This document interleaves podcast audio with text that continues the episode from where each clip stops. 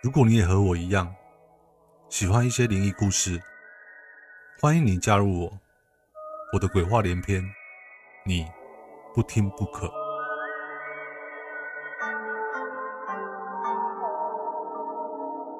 大家好，我是不可。今天要来说的这则故事是关于女主角跟家人在外租房时，因为主角相继体验到一些奇怪的事情，跟邻居打听后才知道，原来这间房屋有发生过一些事情。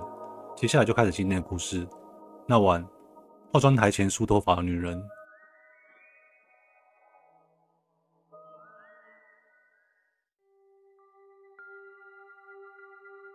国小三年级那一年，我外婆得了癌症，家里的经济状况变得比较拮据，于是我母亲就找了间房租相对便宜的房子租了下来。我们一家与外婆后来在新庄找到落脚处，那间房子是与楼下相接。有两个楼梯口，一个楼梯口被厚木板隔住，另一个楼梯就让我们通行用。听张先生说，原本的房东出国去了，他只是房东的朋友，是房东托他帮忙照顾那间房子的，只租二楼，一楼不能出租，因为房租实在很便宜，我们没有要求太多就住下来了。房子的旁边是个大水沟，不过因为没有设置路灯，到了晚上整个周围都是漆黑一片。还隐隐约约散发着阵阵的水沟臭味，环境其实蛮差的。后来我们大概住了半年后，因为外婆始终不接受开刀治疗，只肯接受放射线治疗来稳住病情。但是其实这是治标不治本，无法根本的解决病情。后续追踪后，外婆已进入癌症末期。我还记得在外婆去世之前，时常看到外婆拿着梳子坐在镜子前面，往自己头上梳头发。一路梳直到腰间，不过因为后来接受放射性治疗，早已让他的头发几乎掉光了。当时我一直想不通，为什么外婆要这样做啊？过不到一个月的时间，外婆就撒手人寰，上天堂去了。外婆去世后，遗体便送到台东老家去了。母亲跟着一起回去，让我到外婆头七那天再过去。我将近有五天的时间要一个人在那个家。印象中在第三天晚上。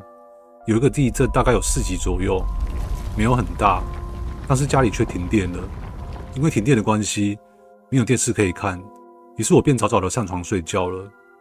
就在睡了不知道有多久，我那时候做了一个梦，梦见有三个鬼走在我房间连接的阳台，带头的是一个脸已经烂掉的僵尸，第二个是吸血鬼，第三个是全身发绿的鬼怪。他们的眼神凶狠凌厉，一副要杀了我的样子。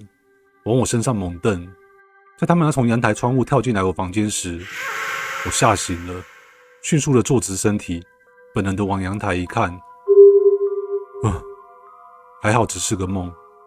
我缓缓的将头转向正面，就在我动作做到一半时，猛然看见在镜子前方的位置有一个人形的光影，就像闪光灯般的光影。当时我以为自己恍神看错了，揉了揉眼睛，仔细定神一看。但这时，我却看得更加明显，那是一个女人的身影，而且手上还拿着梳子，正在梳着头发，一路从头上梳到腰际。我依旧觉得自己是被吓坏才看错了。正当我这么想时，她的头慢慢的由面向镜子那一方转过来要看我。在这种情况下，谁还敢看她？但此时的我发现我全身都不能动弹。就像人家说的鬼压床那样，当下我只能默默地盯着他即将转过来的头。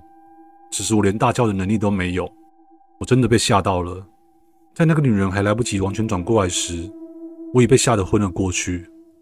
第二天早上起来，我打电话叫我母亲跟学校请假，让我跟住在附近的舅舅一起回台东。我一刻都不想多待在那间房子里。后续回来台东办完外婆的后事，回到新庄的住屋处之后。我因为对那天发生的事情迟迟无法释怀，在好奇心的驱使下，便去跟附近的邻居打听，问他们说知不知道这间房子有发生过什么事。邻居都表示说不太清楚，不知道是不想说，还是真的不清楚。不过倒是有个邻居阿姨跟我说，这里有个送报纸的伯伯住在这里好多年，你问他或许会知道哦。于是我便去问了那个伯伯，伯伯便跟我说，原来这栋楼原本是一对夫妻住。但因为房东先生搞外遇，所以房东太太就在一楼房间上吊自杀了。北北还说他记得那个太太的头发很长，我想我看到的那个女人应该就是房东太太了。前面有提到说，我们刚搬进来时，张先生有说，原本的房东出国去了，这间房子是原房东托他照顾的。于是便又问了北北说：“那后来出国那个房东是他先生吗？”北北说：“没错哦，就是那个房东。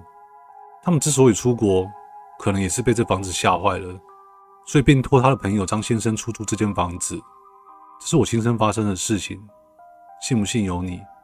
房子还是别租太便宜的。故事说完了。